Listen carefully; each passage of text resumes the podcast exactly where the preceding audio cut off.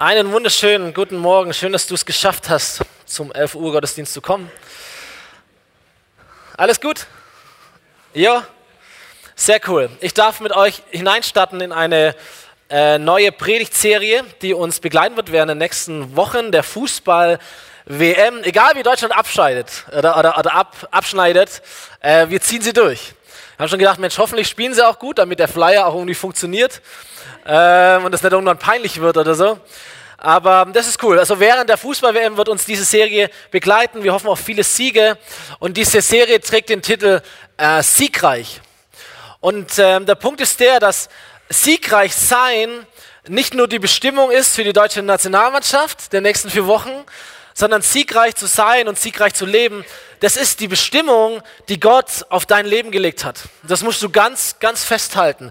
Kennt zu viele Menschen, gefühlt angeln die sich von Niederlage zu Niederlage in ihrem Leben.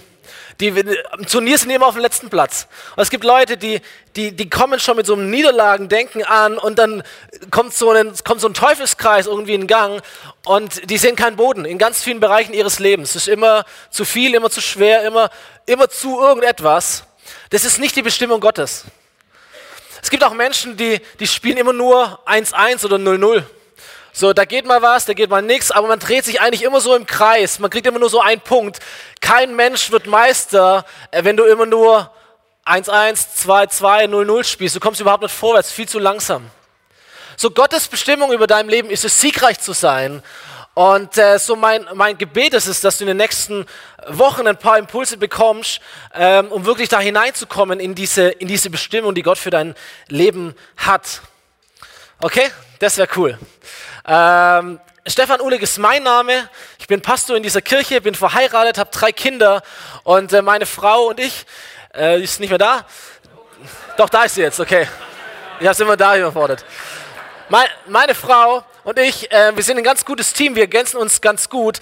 Vor allem ergänzen uns ganz, gut, wenn es ums Thema Einkaufen geht. So, mein Job ist es, montags den Wocheneinkauf zu machen. Bin ich hier allein oder gibt es noch jemanden, der das macht? Ja?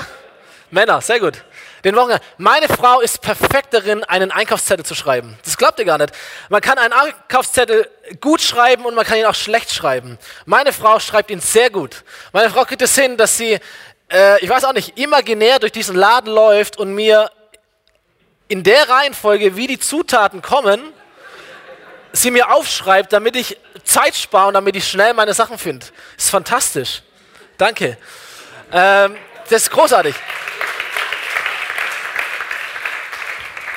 Mein Job ist es, die Tüten zu schleppen und die Kisten und all das. Sie schreibt einen Einkaufszettel, das funktioniert prima. So, ich laufe mit meinem Einkaufszettel durch den Laden, ich suche die Sachen raus, ich packe sie in den Wagen.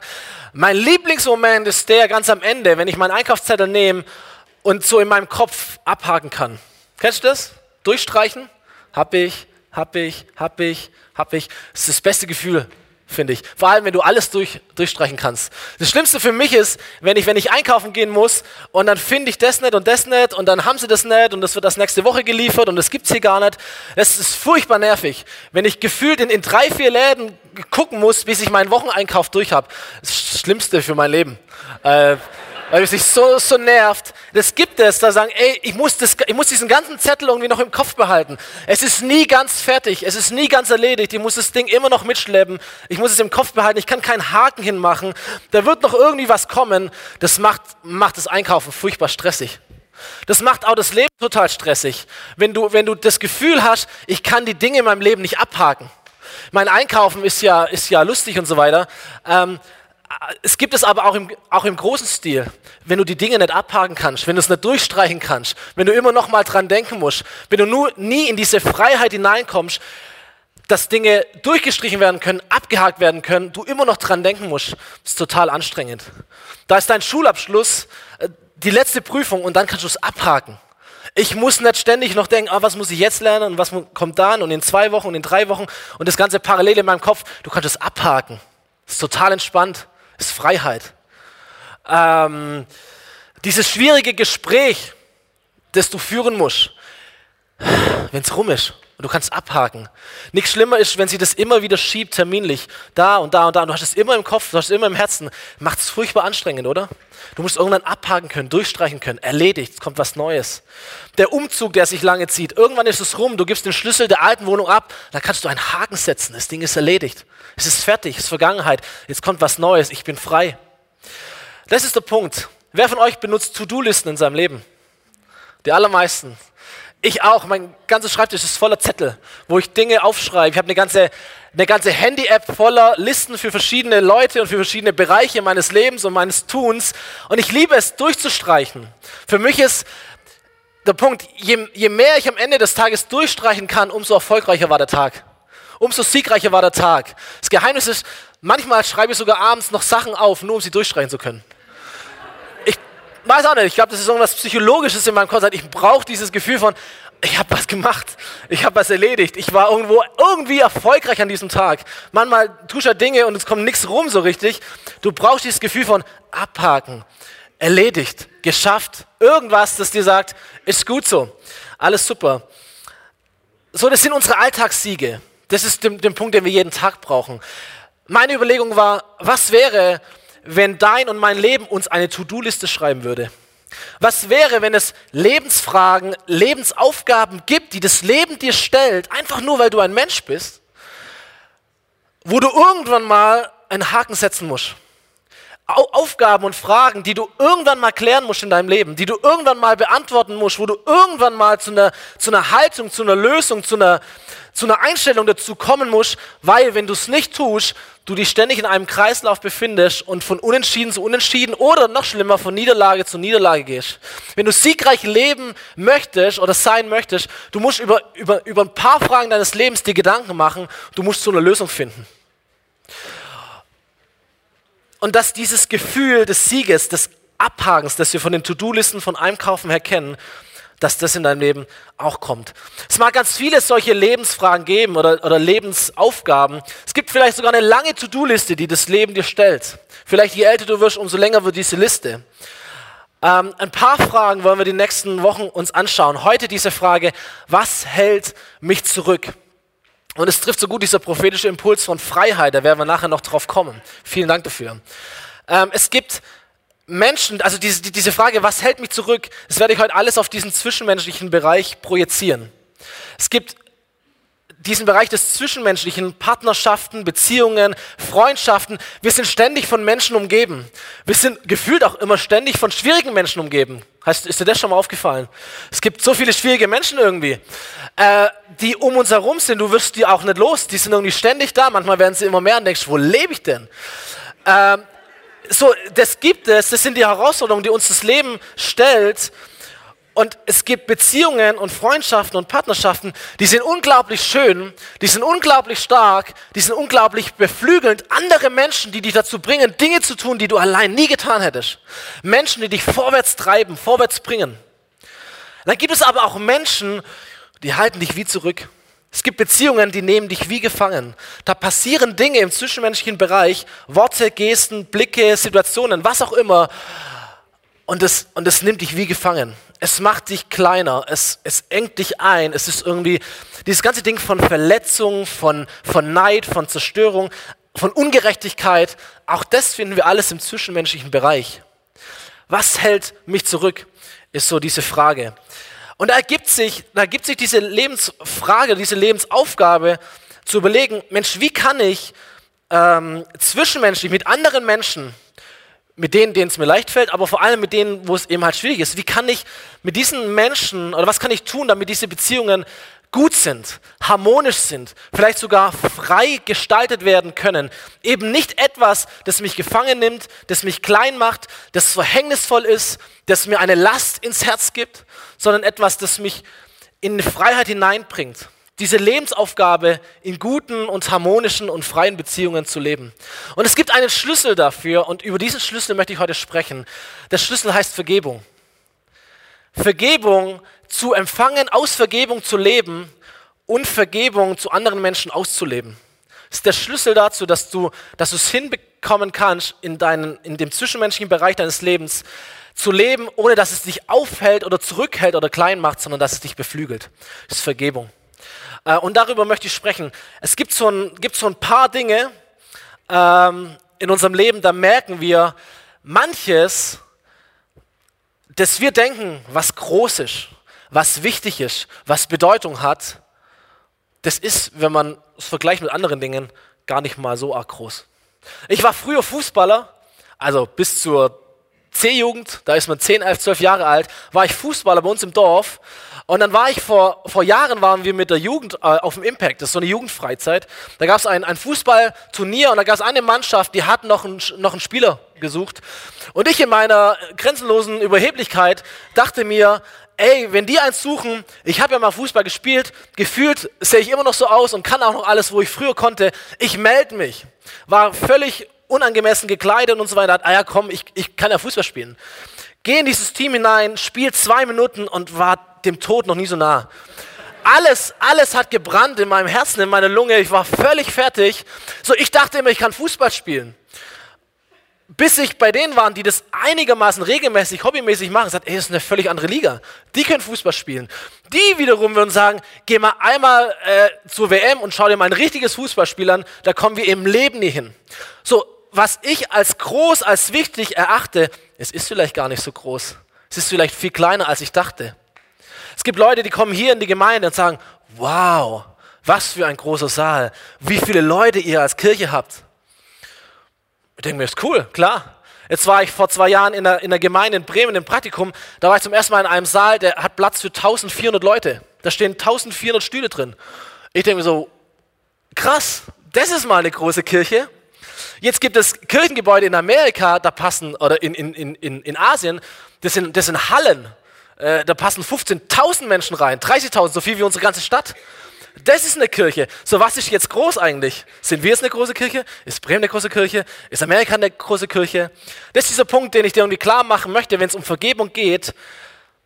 Was wir oftmals als groß bezeichnen oder als wichtig oder als bedeutend, vielleicht ist es gar nicht so groß, wie du immer dachtest. Vielleicht gibt es noch was viel Größeres. Diesen Punkt kannst du mitnehmen. Wir schauen uns eine Geschichte an, wo Jesus diesen Punkt auch verdeutlicht im Kontext von Vergebung. Eine Story, die er erzählt, ein Gleichnis. Äh, du findest das im Neuen Testament, Matthäus Evangelium, Kapitel 18. Und ich lese die ganze Geschichte mit uns, okay? Jesus erzählt die Geschichte und sagt, mit dem Himmelreich ist es wie mit einem König, der mit den Dienern, die seine Güter verwalteten, abrechnen wollte. Gleich zu Beginn brachte man einen vor ihm, der schuldete ihm 10.000 Talente. Und weil er nicht zahlen konnte, befahl der Herr, ihn mit Frau und Kindern und seinem ganzen Besitz zu verkaufen und mit dem Erlös die Schuld zu begleichen. Der Mann aber warf sich vor ihm nieder und bat auf den Knien, hab Geduld mit mir, ich will dir alles zurückzahlen. Und da hatte der Herr Mitleid mit seinem Diener und er ließ ihn frei. Und auch die Schuld erließ er ihm. Doch kaum war der Mann zur Tür hinaus, da traf er einen anderen Diener, der ihm wiederum 100 Denare schuldete. Er packte ihn an der Kehle und würgte ihm und sagte, bezahl, was du mir schuldig bist. Da warf sich dieser Mann ebenso vor ihn hin und flehte ihn, hab Geduld mit mir, ich will es dir ja zurückzahlen.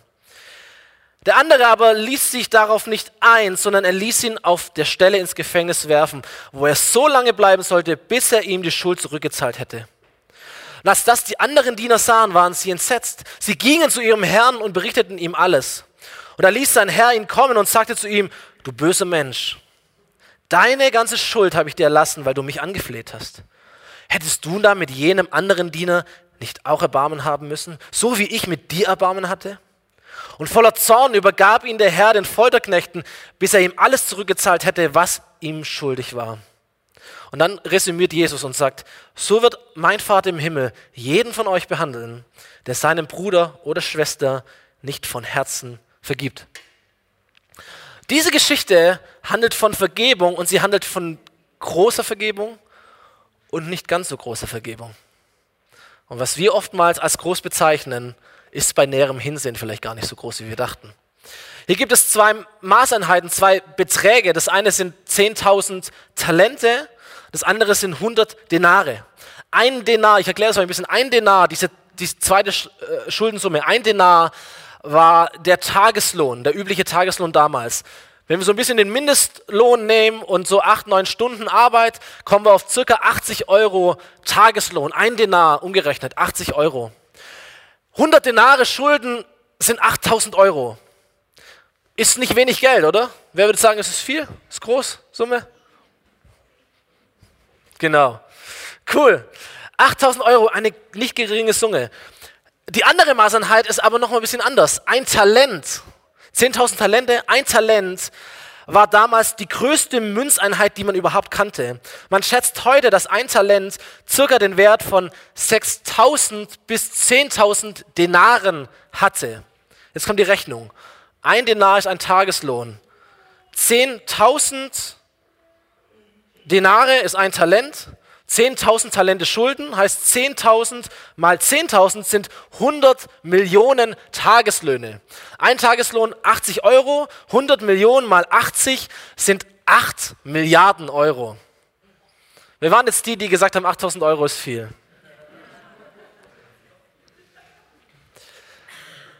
Der Punkt ist, was wir manchmal denken, was so groß und so wichtig ist und so bedeutungsvoll, vielleicht gibt es noch etwas Größeres, das du verstehen musst. Vielleicht ist es gar nicht so groß.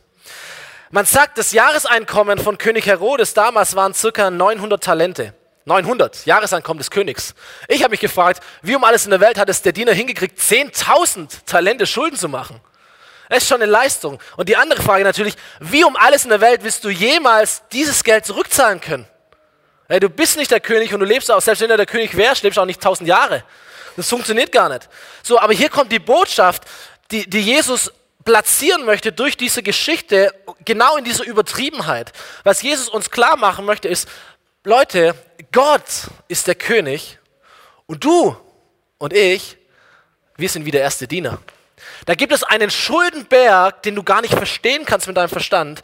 Ein Schuldenberg, etwas, das zwischen dir und Gott steht. Es ist so groß, du hast nicht die Zeit, du kannst es mit was auch immer du möchtest niemals begleichen, niemals zurückzahlen. Du hast ein fettes Problem. Es ist ein Schuldenberg, den du nicht überblicken kannst und der steht zwischen dir und Gott.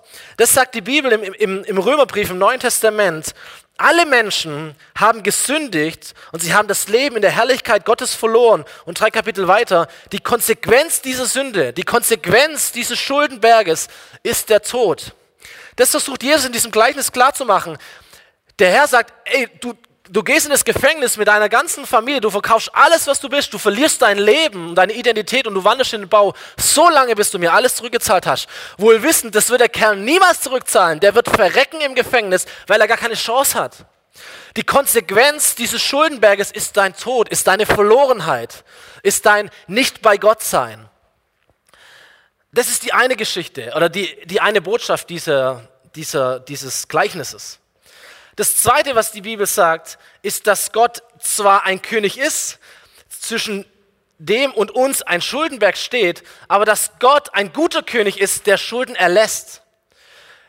Nochmal diesen Römervers. Die Konsequenz der Sünde ist der Tod, das unverdiente Geschenk Gottes dagegen ist das ewige Leben durch Christus Jesus, unseren Herrn. Ich fand es so krass in dieser Geschichte, da ist dieser König 8 Milliarden Euro Schulden. Und dann muss sich dieser, dieser Diener einfach nur zu Boden werfen. Es muss ihm einfach nur leid tun. Er muss einfach nur um Vergebung bitten. Und dann sagt der Herr, okay, ich erlasse dir alles. Du bist ein freier Mann und die Schulden, die nehme ich auf mich. 8 Milliarden Euro. Ich denke mir, mach doch ein Prozent, dass er auch eine Lektion hat. Oder was auch immer, oder, oder wenigstens ein Teil davon, oder nicht gleich sofort, oder lassen erstmal ein Jahr im Gefängnis und sei dankbar.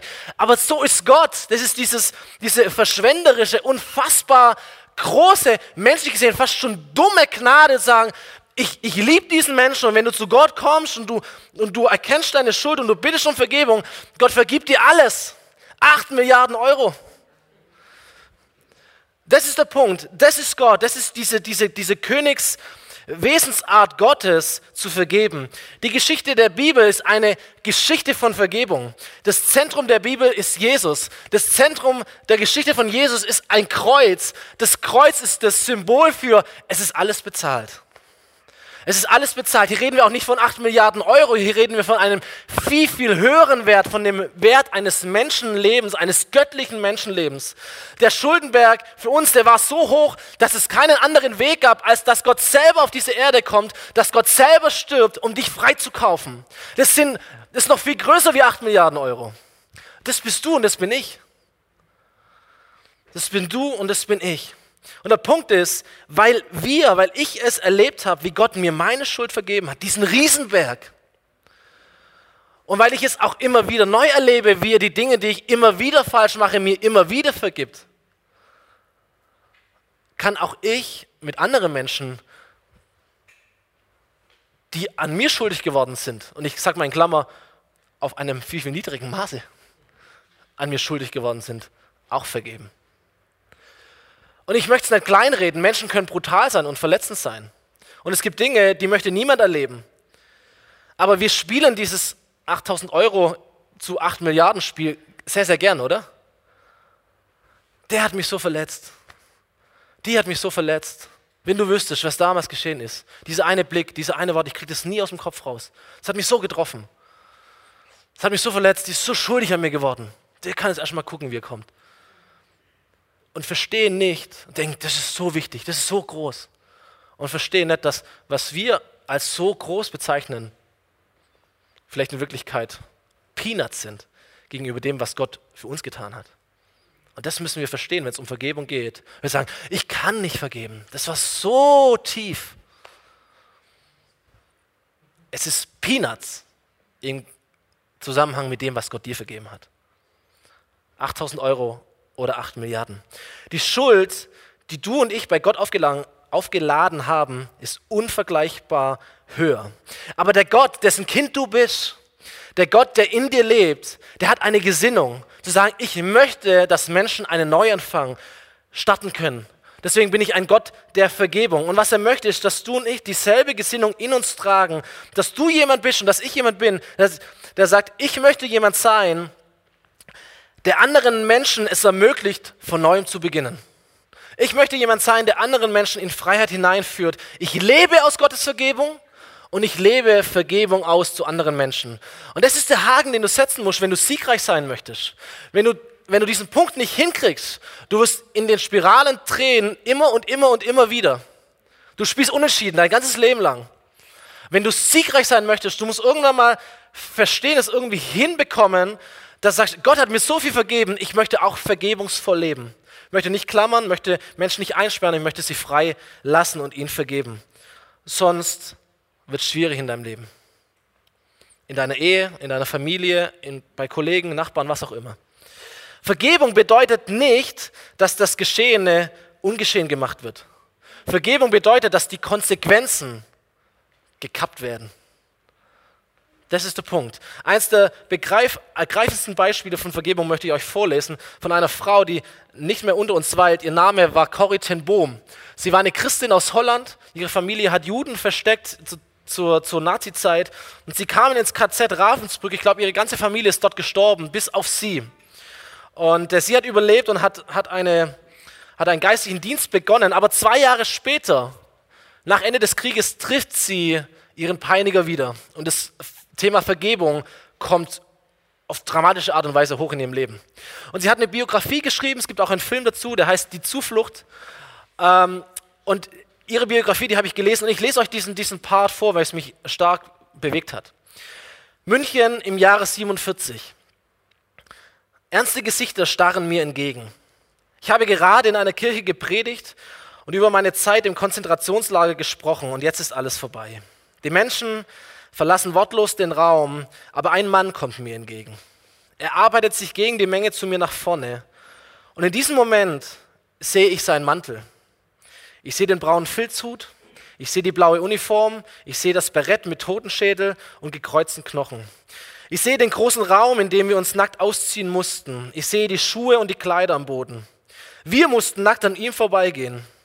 Und ich erinnere mich an die Scham. Ich erinnere mich an meine ausgemergelte Schwester, deren Rippen deutlich unter der pergamentartigen Haut hervortraten.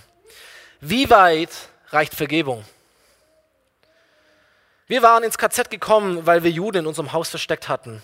Und meine Schwester überlebte das Konzentrationslager nicht.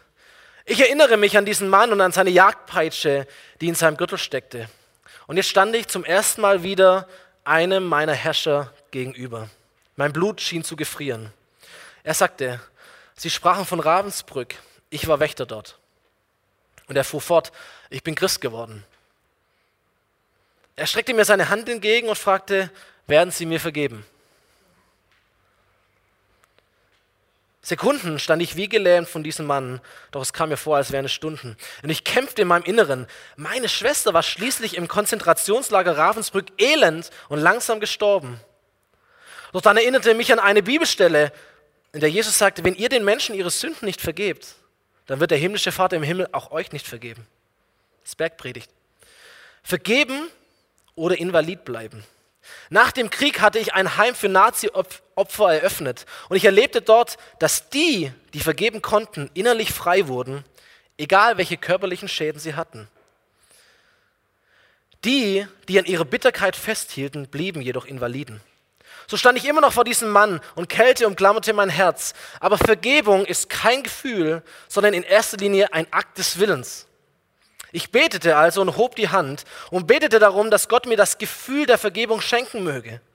Mit einer mechanischen Bewegung legte ich meine Hand in die Hand, die sich mir entgegenstreckte. Und dann geschah etwas Unglaubliches. Ein heißer Strom entsprang in meiner Schulter und lief meinen Arm entlang und sprang über in unsere beiden Hände. Mein ganzes Sein wurde von dieser heilenden Wärme durchflutet und ich hatte plötzlich Tränen in den Augen und konnte sagen, ich vergebe dir, ich vergebe dir von ganzem Herzen. Krass, oder?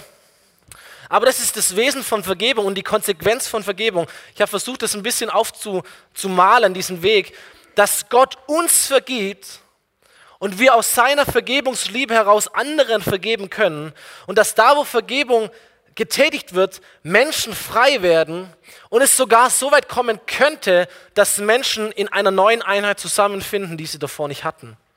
So Vergebung führt immer in die Freiheit. Und zwar sowohl dem, den du vergibst, aber ganz stark vor allem dich selber. Und das ist der Punkt, warum Menschen leiden, wenn sie nicht vergeben können. Weil was passiert ist, da wird jemand schuldig an dir und da hast du in deinem Herzen so ein kleines Gefängnis. Und da kannst du Personen einsperren. Da kannst du Menschen einsperren, da kannst du Worte einsperren, da kannst du Situationen einsperren. Und dann wundern sich Menschen, warum sie sagen, oh, ich habe die, diese Stimme, die habe ich noch im Kopf wie heute. 20 Jahre her, ich höre das noch wie heute. Ich sehe den Blick noch vor mir wie heute. Woran liegt es? Das liegt daran, weil Menschen Dinge einsperren in sich und es mit sich rumtragen, vielleicht ihr Leben lang und sich wundern, warum sie bitter werden, sich wundern, warum sie freudlos werden, warum sie mit anderen Menschen irgendwie nicht können oder was auch immer. Aber das ist ein Gefängnis in deinem Herzen. Und Vergebung heißt, du machst die Tür mal wieder auf. Und Vergebung heißt, du lässt mal diesen alten Mief raus. Vergebung heißt, du lässt mal Frischluft hinein und sagst, okay, ich lasse diese Menschen los. Ich entlasse sie. Oder ich entlasse diese Situationen, ich gebe es in die Freiheit. Der, der gewinnt, ist nicht nur der Täter, das bist vor allem du. Du kannst aber auch das Opfer sein, immer und immer und immer und immer und immer wieder. Du kannst aber auch vergeben. Und du kannst freilassen und nicht mehr daran festhalten. Es tut ja so gut, nicht zu vergeben. Man fühlt sich ja irgendwo auch im Recht. Jetzt kann der andere mal gucken, wie er das wieder zurechtbiegt. Ich bin hier, jetzt kann er kommen. Das fühlt sich manchmal ja auch gut an, oder? Man ist ja dann irgendwie auch, man erhebt sich dann so leicht drüber. Man ist ja im Recht, der andere hat was gut zu machen. Aber letztendlich, was passiert ist, dass wir uns binden an unsere Vergangenheit und dass wir die Sachen mitschleppen unser ganzes Leben lang. Und wir erleben die Dinge immer wieder, weil wir nicht vergeben können. Vergebung, dieser biblische Begriff Vergebung heißt eigentlich übersetzt, jemanden aus einem rechtlich bindenden Verhältnis entlassen. Ist dieser Akt des, des Gefängnisses. Ich mache die Tür auf. Und was es ist, ist, dass dadurch nicht das, was geschehen ist, auf einmal okay ist. Oder, oder lass mal halt die fünf Grad sein und passt schon und wie auch immer, Schwamm drüber. Sondern es heißt, dass der Täter und du nicht mehr unter den Folgen eurer Vergangenheit leiden müssen. Das ist Vergebung. Das ist das, was diese Christin erlebt hat. Menschen werden bitter, wenn sie nicht vergeben, und Menschen werden frei, wenn sie vergeben können. Vergebung heißt Freiheit. Und ich packe noch so ein bisschen visionäres Element mit, mit rein. Freiheit kann dazu führen, dass Menschen sogar in einer neuen Einheit zusammen leben können. Jetzt brauche ich den Philipp. Das hat vorher schon kurz gut geklappt. Der Philipp und ich sind eigentlich Freunde, aber für die nächsten zwei Minuten mal nicht mehr. Jetzt, ne, jetzt nehmen wir mal an, der Philipp hat mich verletzt. Er hat irgendwie was gesagt, er hat irgendwas getan, mich komisch angeschaut während der Predigt und den Kopf geschüttelt und Und ich denke mir, oh Philipp, das war jetzt aber nicht, das war aber nicht nett. Was passiert ist, wenn er mich verletzt, es ist wie eine Gefangenensituation. Wo auch immer ich jetzt hingehe, schleppe ich diesen Philipp mit mir. Und wenn ich nach links will, ich muss immer diesen Philipp mittragen. Merkt ihr, wie anstrengend das ist? Vielleicht will er in eine andere Richtung, aber ich komme ja nicht, ich komme ja nicht von ihm los. Ich komme nicht von, äh, ich nehme ihn immer mit. Jetzt stell dir mal vor, da wäre noch jemand zweites, jemand drittes, jemand viertes. Wie anstrengend ein Leben sein kann, oder? Weil du diese, diese Personen immer wieder mit hast. Und der Punkt der Vergebung ist dann, wenn ich komme und sage, Philipp, ich, also du musst mich natürlich um vergeben bitten. und dass ich ihm vergebe und einfach diese Fesseln löse und er auch und man merkt, oh, es ist so viel angenehmer. Es ist so viel freier. Philipp kann jetzt machen, was er möchte. Er ist ein freier Mann. Ich kann machen, was ich möchte. So, wir müssen nicht irgendwie Best Friends werden, aber wir sind zumindest frei. Und das ist großartig. Aber was passieren kann, ist, dass ich sage, Philipp, lass uns doch zusammengehen. Und wir gehen zusammen durchs Leben, nicht weil wir müssen, weil wir aneinander gekettet sind, sondern weil wir es wollen. Verstehst du? Du kannst mit Personen zusammen sein, weil du das musst, weil du festgekettet bist. Du kannst aber mit Personen auch zusammen sein, weil du das möchtest, weil das freiwillig ist. Und das ist Einheit. Dankeschön, Philipp.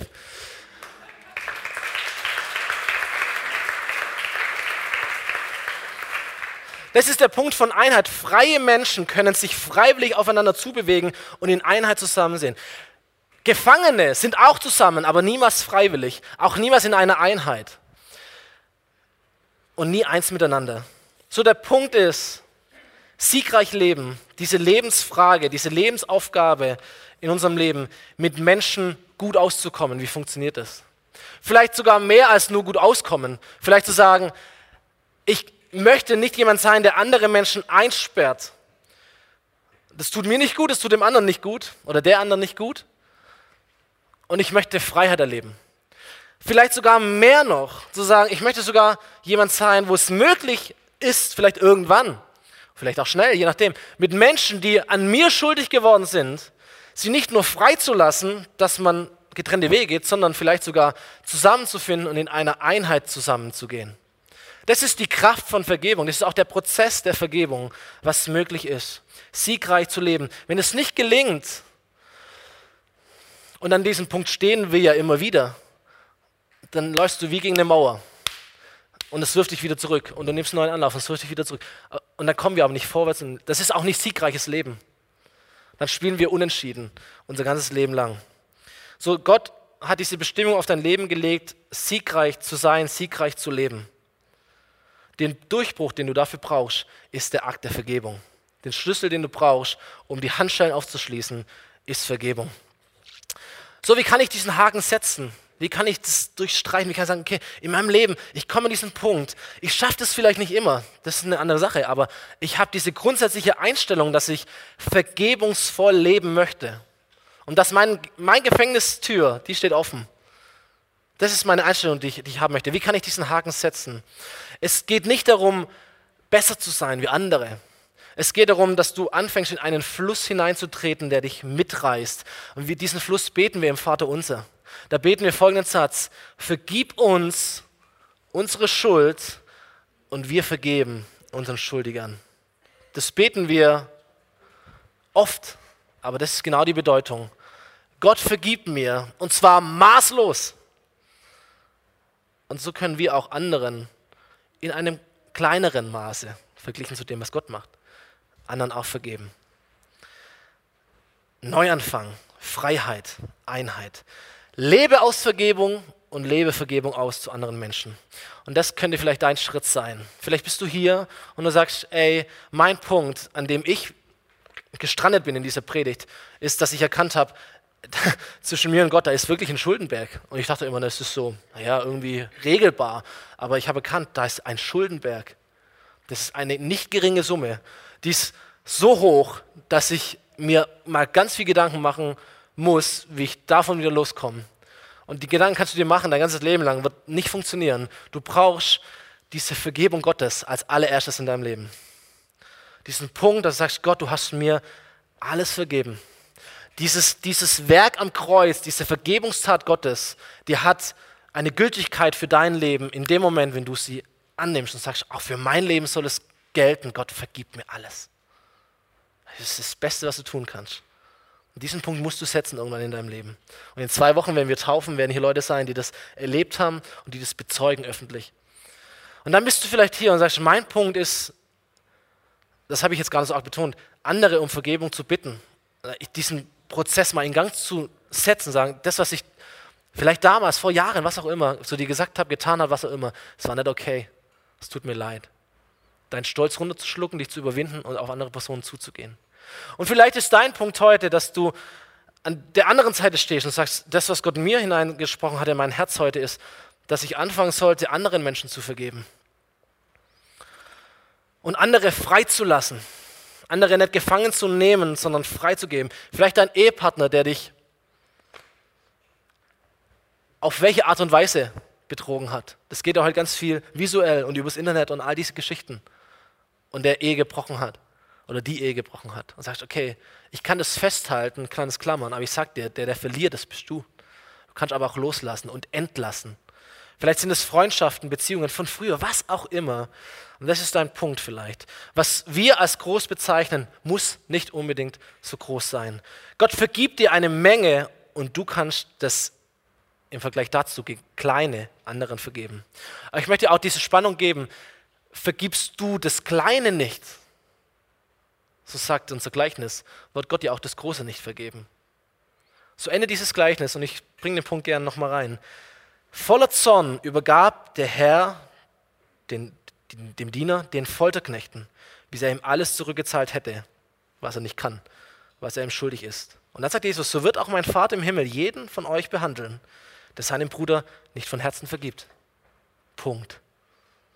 Vergebung ist Gott wichtig. Letzter Gedanke, die Band darf nochmal vorkommen. Mit dem möchte ich schließen. Hier steht drin, so wird mein Vater im Himmel jeden von euch behandeln, der seinem Bruder nicht von Herzen vergibt. In, dem, in der Biografie von Corrie Bohm kam das vor. Es sagt, Vergebung ist nicht ein Gefühl, es ist ein Akt des Willens. Das fand ich krass. Weil wir oft denken, sagt, ja gut, Vergebung ist, erkennt mein Kopf, dass es richtig ist, aber meinem Herzen ist halt leider noch nicht so weit. Und das ist eine schwierige Sache. Ich glaube, es braucht wirklich eine Herzenseinstellung dazu. Aber zuallererst ist es ein Akt deines Willens. Ich möchte vergeben. Ich möchte jemand sein, der andere entlässt. Ich möchte in Freiheit leben. Und Gott, mein Gebet heute ist es, dass du mir das nötige Gefühl schenkst, damit ich den Schritt tun kann. Weil eigentlich will ich es, aber schieb mich noch diesen Meter, dass ich es tun kann. Und das ist ein Gebet vielleicht, das viele von uns sprechen. Schieb mich noch diesen Meter. Weißt du, wenn du von Herzen vergeben möchtest, dann brauchst du vielleicht ein anderes Herz.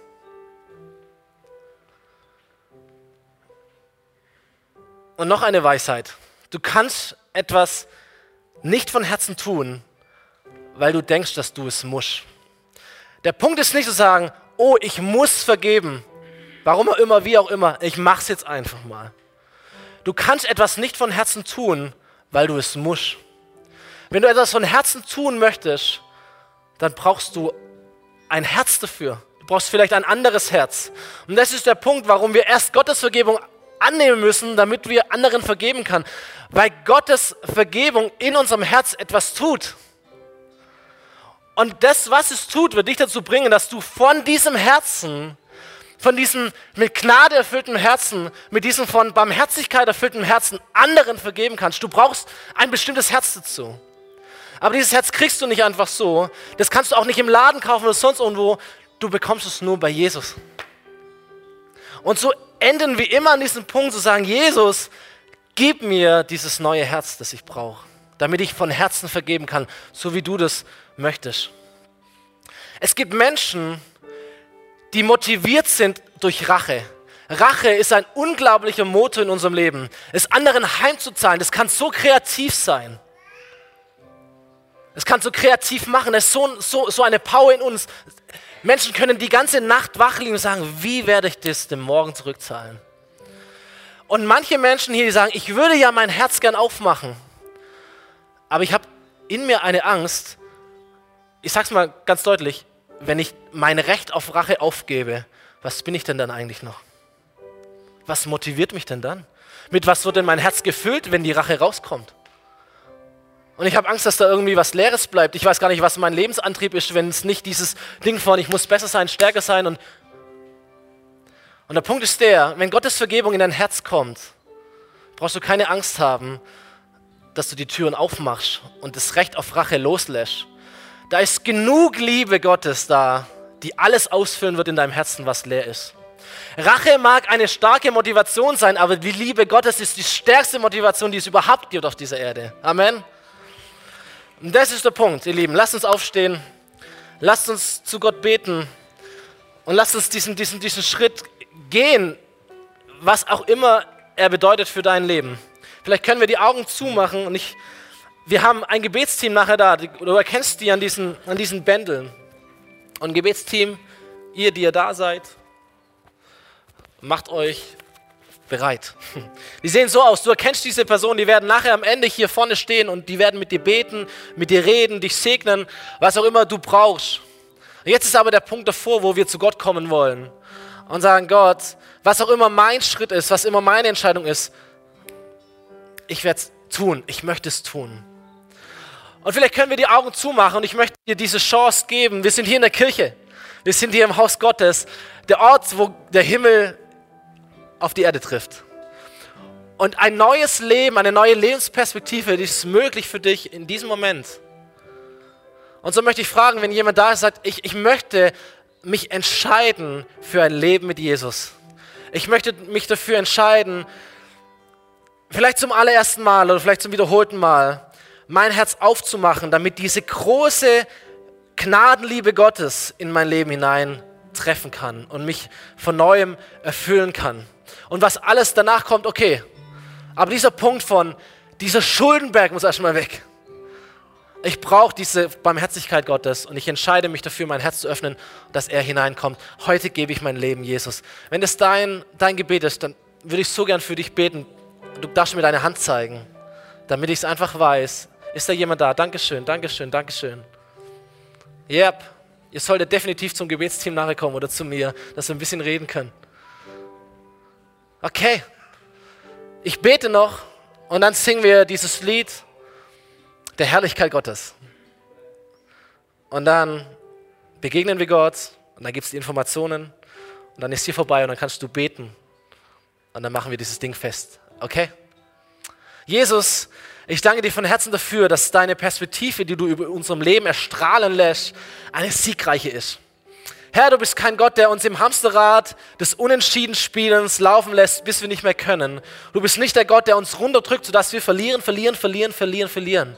Du bist ein Gott, der die Ampel auf grün stellt in unserem Leben und sagt, komm, gib Gas, sei siegreich. In den Stürmen deines Lebens, aber sei siegreich. In den Freuden und in den Tälern deines Lebens, sei siegreich. Und Herr, ich bete, dass, dass wir für heute, für diesen Sonntag heute an diesen Punkt kommen, zu sagen, Gott, was wir vor allem brauchen, um ein siegreiches Leben zu führen, ist, ist deine Gnade und deine Vergebung. Herr, du hast alles gegeben, damit dieser Schuldenberg verschwindet. Der, der verringert sich nicht, sondern der ist komplett weg. Da ist kein, kein Fussel, kein Staubkorn mehr da. Es ist komplett reiner Boden zwischen uns und dir. Und Herr, ich danke dir für die Brüder und Schwestern unter uns, die diese Vergebung heute angenommen haben oder die zu Brüdern und Schwestern werden in diesem Moment. Und Herr, wir öffnen uns dir und deinem, deinem Herz, wir öffnen unser Herz für dein Herz und wir beten dich an und wir, wir kommen vor dich her mit, mit dem, was wir mitbringen mit Personen, die uns im Kopf sind, mit Personen, die vielleicht in unserem Herzen eingesperrt sind, vielleicht mit Situationen, wo wir andere um Vergebung bitten müssen, was auch immer, Herr, wir kommen aber zu dir, weil wir wissen, du bist gut und du vergibst und du gibst uns die Kraft, dieses Schieben, das wir brauchen, um einen Schritt zu tun, um siegreich leben zu können, Jesus. Und wir genießen deine Gegenwart in diesem Moment. Wir genießen dich, Jesus. Amen. Komm. Steht auf, lass uns singen. Gott ist da.